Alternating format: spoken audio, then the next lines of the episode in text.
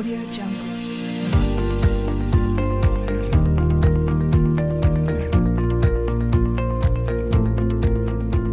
Podcast Govercom, el canal abierto sobre compliance,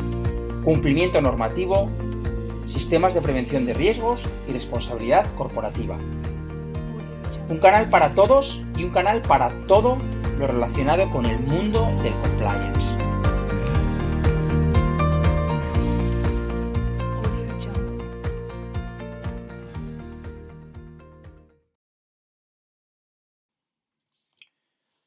Una de las últimas reflexiones que hemos tenido a nivel interno en los últimos tiempos, que ya lo anunciábamos en alguno de nuestros anteriores podcasts, es el relativo a las periciales en sede judicial sobre la eficacia de los sistemas de prevención de delitos, sobre los sistemas de compliance. Las principales organizaciones de compliance en España han hecho un esfuerzo ímprobo muy importante para formar profesionales que conformen una lista de peritos a disposición del Ministerio de Justicia y que de alguna forma puedan aportar pericia en sede judicial o a instancia de parte o por a instancias del Ministerio Fiscal o para asesorar al, órgano enjuiciador eh, para que pudieran arrojar algo de luz en sede judicial sobre la eficacia de un sistema de prevención de delitos en relación con la eximente, con la ausencia de culpabilidad o con la atenuante de la culpabilidad de una persona jurídica que se haya visto involucrada en relación con un delito que de forma directa o indirecta le haya podido beneficiar y por una acción u omisión que haya podido ser imputable a alguna persona física, bien sea el órgano de administración, algún trabajador, bajo la supervisión de estos. Toda esta eh, circunstancia de las periciales en sede judicial, que comienza a tomar forma, porque cada vez hay en investigación más delitos donde están llamados como imputados personas jurídicas, está dando, a mi juicio, mm, lugar a un, a un debate, o si no a un debate, a una duda que a mí se me plantea razonable en, en relación a cómo estamos preparando a los peritos. Y digo cómo estamos preparando o cómo nos estamos preparando porque quien les habla es parte de ese grupo de, futuros peritos que van a engrosar esta lista. Yo creo, y esta es la reflexión que me trae hoy al podcast, que estamos un poco lejos todavía de poder aportar un expertise muy claro en relación con la eficacia de los sistemas de prevención y para arrojar esa luz que el juez el órgano enjuiciador necesita y que una prueba pericial, el experto perito, siempre aporta ¿eh? en la cultura general mm, y en la práctica general eh, judicial en cuanto al contenido y la finalidad y la pertinencia de una, de una prueba pericial del- del perito.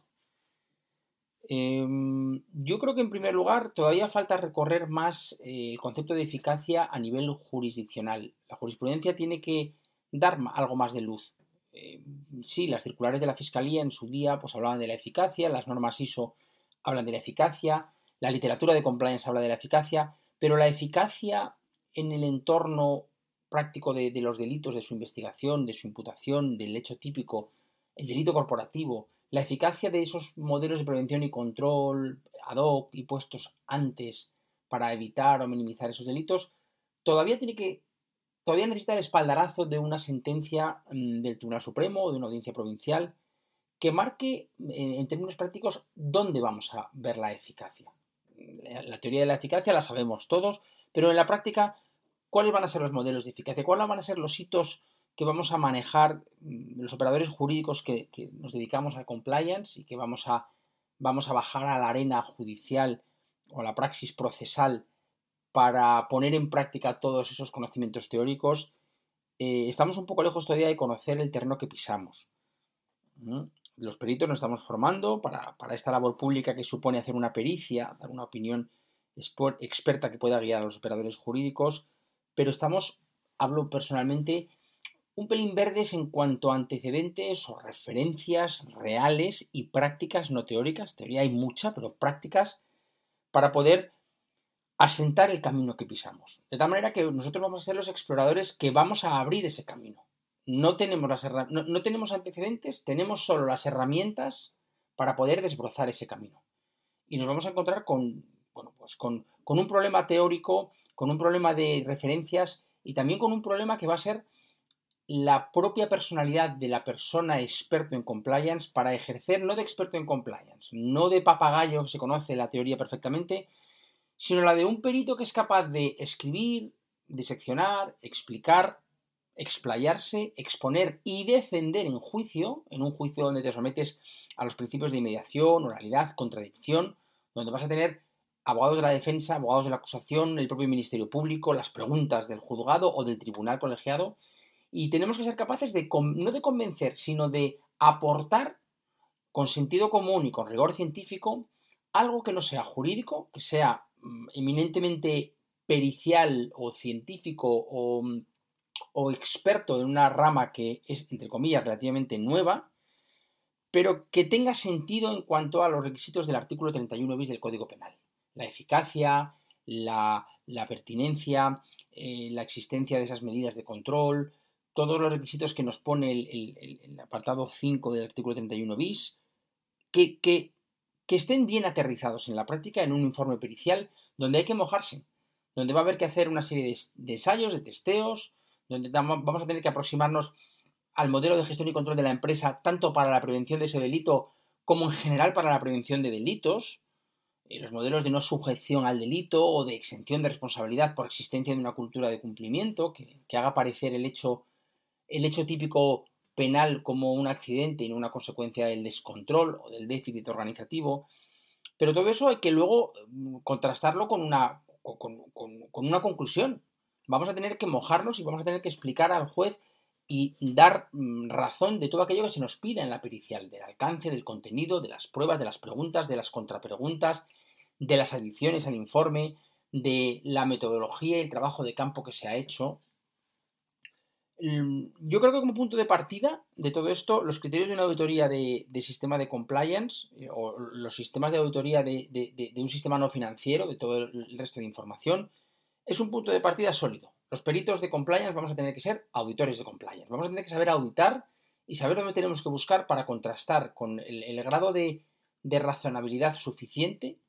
si podemos hablar razonablemente de un aseguramiento del sistema dentro de lo que es alguna de las normas que pongamos como, como ejemplo, como espejo, como, como criterio sostenible o como, o como norma comúnmente aceptada, pero también dentro de nuestro conocimiento y expertise, si podemos hablar de, de, una eficacia razonable para la prevención de ese delito o de los delitos y de la existencia de una cultura de cumplimiento, ni más ni menos. Todo esto no es una cuestión baladí, todo esto va a llevar trabajo y, bueno, realmente eh, tenemos que empezar por, por materias que conocemos. ¿Por dónde empezamos? Eh, ¿Cuál es el punto de partida que yo concibo? Bueno, tenemos normas alemanas, la PS 980, normas de los, de los auditores públicos alemanes, tenemos normas contenidas en COSO, tenemos eh, guidelines mm, eh, del Departamento de Justicia americano, que además se van renovando cada año, creo que la última ha sido el año 2019 o 2020, en abril. Tenemos eh, el Ministerio de Justicia británico que en relación con la UK Bribery Act eh, publicó inmediatamente después, en el año 2010, juraría que en julio o en agosto, una guía práctica de aquellas cosas que se van a tener en cuenta para eximir de responsabilidad a una, persona jurídica. Tenemos eh, ISAE 3000, tenemos, pero sobre todo tenemos una norma única que, que para mí es una joya, que es la UNE 19601. Ese creo que tiene que ser el punto de partida para no columpiarnos, para que no sea algo resbaladizo y que tengamos que hacer una amalgama de distintas normas. Creo que esta es la norma de normas que aglutina en sus 10 eh, elementos o capítulos de normas de alto nivel muchas de las consideraciones que cualquier otra norma anterior tiene respecto de lo que debe eh, poder identificarse en un sistema de gestión y control para la prevención de delitos. Y creo que este debe ser el punto de partida conocer bien la norma, conocer bien eh, el Código Penal y los delitos, evitar caer en la tentación de hacer una pericial jurídica con términos jurídicos, sino simplemente buscar el reconocimiento de los capítulos de cualquier norma de alto nivel ISO y en concreto de la UNE, que es un espejo del 31 bis del Código Penal o que trata de dar respuesta práctica a las exigencias de ese artículo del Código Penal, que parece más un artículo de una de una norma de índole administrativa, de ramo administrativo, pero es un punto de partida importante y creo que tenemos que aferrarnos a él y seguir esa senda, conocerlo bien, manejarlo como el Padre Nuestro. Y a partir de aquí, pues, pues, pues eh, utilizar el sentido común, el conocimiento de- de- del terreno que pisamos, del compliance, del propio Código Penal. Yo aconsejo eh, el único precedente a una prueba pericial o a un informe pericial de compliance que conozco, que es el que se presentó en relación con eh, una de las empresas imputadas, la consultora que estaba eh, investigada, imputada y fue enjuiciada por el fraude de los inversores que supuso en su momento el enjuiciamiento a la entidad Bankia por el año 2010. Y esta pericial creo que marcó un rumbo que es importantísimo, con independencia de que fuera o no a la hora de la absolución de la consultora una pieza clave, pero creo que eh, ese documento es importantísimo para ver cómo ha de enfocarse por parte de un perito experto en compliance una pericial que se presenta ante juzgadores, ante jueces, en sede penal y para una absolución donde se va a manejar el código penal y hay que aterrizar en el código penal mm, eh, técnicas o expresiones o actividades o, o- conceptos propios del compliance, de la prevención y gestión de los riesgos. Tuvo la gran habilidad, además, esta pericial de adaptar al año 2010, mm, que creo que era la época mm, donde se produjeron los hechos enjuiciados, cuál era el sistema que entonces tenía aquella, eh, aquella consultora en relación con los requisitos de la UNE 19601 y de la ISO 19600 en la fecha en la que fueron publicadas, año 2014, año 2016 creo, o 17, y si eran reconocibles ahora lo que entonces era un sistema de prevención que no tenía esta guía espejo. Eso es un punto de partida muy importante. Yo eh, recomiendo a aquellos que podáis tener acceso a ese documento que lo leáis y que si os interesa este tema tengáis como punto de partida la existencia de ese documento y cómo el perito hizo aquella labor. Muy buena, muy importante. Yo creo que para mí ha sido un faro, una guía para las eventuales y posibles pruebas de fuego que puedan suponer para mí eh, una pericial, una pericial de parte o una pericial judicial en instancias de, de cualquiera de los operadores jurídicos en un procedimiento penal. Bueno, todavía nos falta camino, creo que esta es mi reflexión. Eh, se está haciendo un esfuerzo importante por, por- por estar a la altura de las circunstancias. En España la responsabilidad penal de la persona jurídica de la mano del Tribunal Supremo está haciendo su recorrido, está creciendo, está adquiriendo una madurez suficiente. Queda mucho camino por recorrer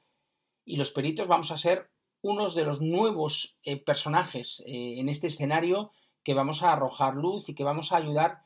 a aclarar, a asentar conceptos como el de la eficacia de cara a ayudar a prevenir la responsabilidad penal como paso previo y mucho más conveniente que tener que sanar y defender en procedimientos judiciales eh, una eh, eventual absolución.